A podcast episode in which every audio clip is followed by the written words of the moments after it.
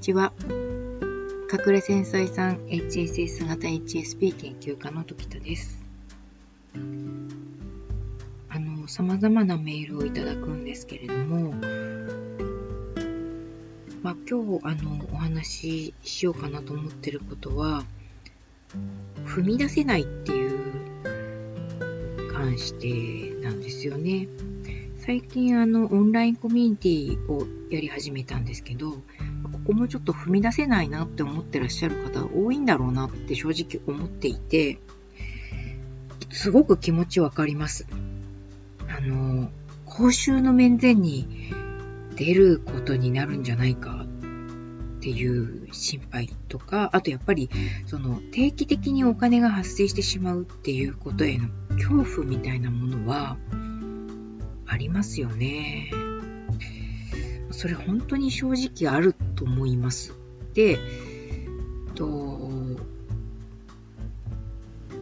私もですね、その恐怖わかるし、あの、だからといってじゃあお金をかけさせませんよみたいな風なことは、あの、できないんですよね。なんでかっていうとですね、料金が発生してないと続かないんですね。まあ、かつてですね、ものすごく安い金額でも私も全く自信がない時期があったので、まあ、誰しもそうだと思うんですけれども、カウンセリングとかも最初ビクビクしながらやってましたし、あの、まあ、技術がそんなにね、伴ってないということが自分で分かってたので、ものすごく安い金額でやってたんですね。それこそ交通費プラスお茶代くらいな感じで、えっ、ー、と、いただいてたし、その前は、あの、自分の練習用に何人かの方は無料でやったりとかしてた時期もありました。それでですね、無料でやってるとどういう気持ちになってくるかっていうと、えっ、ー、と、すごくいいセッションができたとしても、なんかね、その、もやもやするんですね。えー、私が、その、決して脳に汗をかいてないわけではない、その無料のセッションを受けられて、あの、無料だから喜んでるんだろうな、みたいな風に考えると、ちょっとなんていうのかな、こう、無価値な感じがするっていうか、自分が。すごい一生懸命、まあ練習なんでやってるんですけど、無価値な感じがしてきてしまって、あれっていう、こう違和感がすごく拭えなかった。拭えなくなってしまうんです。何件かやってると。それで、そっか、0円じゃダメなんだな。じゃあ、あの、少しだけいただきましょうっていう感じにして、お茶代くらいになって、お茶代プラス交通費くらいになって、えー、だんだんこう自分がこれくらいはいただいても大丈夫だっていうか、むしろこのくらいいただかないと、えっと、本気でやれないっていう、えー、金額をちょっとずつちょっとずつ考えながらやってたんですね。でも、すごく嫌だったのは、あの、よく世の中に、えー、4月1日から値上げしますよ。だから3月中にお申し込みくださいねっていうような PR する手法があるんですね。まあ、駆け込みを狙うっていうやつなんですけど、そうすると、まあ、あの、今までどうしようかなって迷ってた人たちがドドドって申し込んでくださるっていうやり方なんですよね。あの、やりたくなる気持ちはあるかもしれないけど、それ本当に、あの、今あなたに必要だから申し込んでるんですかって言ったら、それは多分ちょっと違うと思うんですよ。えっ、ー、と、消費税がちょっとほら、上がるときに直前に買いだめしちゃったりとかするじゃないですか。あれって意外に無駄になっちゃったりしますよね。なんかそういう風にしてセッションを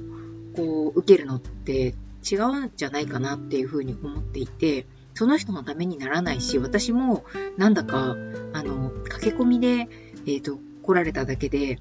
あんまり、こう、ご自身に切羽詰まった悩みを持たれてないんだろうなっていうような、状況になると、お互いに疑心暗鬼になってしまったりするじゃないですか。特に隠れ繊細さんの場合はその辺はすごい嗅覚が鋭いかなと思うので、そういう嘘はつきたくないっていうか、嘘をついてもバレちゃうっていうか、嫌、嫌ですしね。そんなので、えー、お金に関してはですね、自分が本当にこの1時間なり1時間半なりに、あの、全力でその人の話を聞くよ。そしてその方の、その、悩みを見させてもらうよっていう、力を出せる金額にさせてもらってます。本当に高くて申し訳ないんですけど、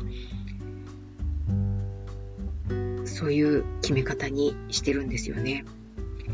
で、あの、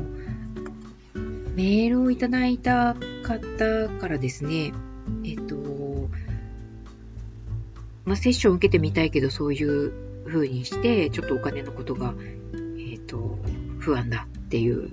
ようなことと、あと自分のことを語り尽くせるかどうか、この方はあの、えっと、自習型本流講座を検討してくださったみたいで、そのセッションの回数、そのセッションの回数で自分のことを語り尽くせるのだろうかっていう不安があるっていう、えー、ことを書かれてるんですよね。これに関しても、えーと、セッション3回を無駄にはさせまいってもちろん私も思いますし、セッション3回を無駄にしないために、そのセッションとセッションの間に何をすればいいのかっていうことをサポートをがっつりします。えー、そういう意味では、目処がつくところまで持っていきたいんです、3回で。なので、すごい必死にセッションしますし、今この方に何が必要なのかっていうことを本当に考えて、だから、その、な、なんですか、同じ流れに乗るっていうことではないんですよね。完全マンツーマンなので、えっと、その方のペース。今と、とにかく掴まなきゃいけないことはこれだっていうことを練習していただいて、じゃあ何月何日にメールくださいねみたいな風に課題を出させてもらうこともありますし、そんな風にしない方がいいっていう方もいらっしゃるので、それはあの、相談しながら、こちらで見極めながら進めるっていうような感じにしてますね。全然売り込みとかじゃないです。あの、本当に必要な時にやっていただければいいですし、あの、そうじゃないと多分意味ないと思います。受けてもですね。で、えっと、オンラインサロンに関しては気になるけれども、人前で話すのも抵抗がある。そうですよね。まあ、それはそうだと思います。なので、オンラインサロンは講座を受けてからとか、セッションを受けて、あの、どんな風なのかっていうのが分かってからみたいなので、もう全然いいかなっていう風に、あ、そんなこと言うと、ちょっと、フォレスト出版の方とかに、えっ、と、えって思われちゃいそうなんですけど、いや、でも正直そういう風に思っていますので、オンラインサロンは、あの、ご自身が、その、何か決めるときにちょっとぐるぐるするじゃないですか。思いっきりぐるぐるすればいいと思うんですよ。で、ぐるぐるしていて、えいって、あなんかこう、入ってみちゃおうみたいな風になったときに、あのー、申し込めばいいんじゃないかなっていうふうに思います。人前で話すのは、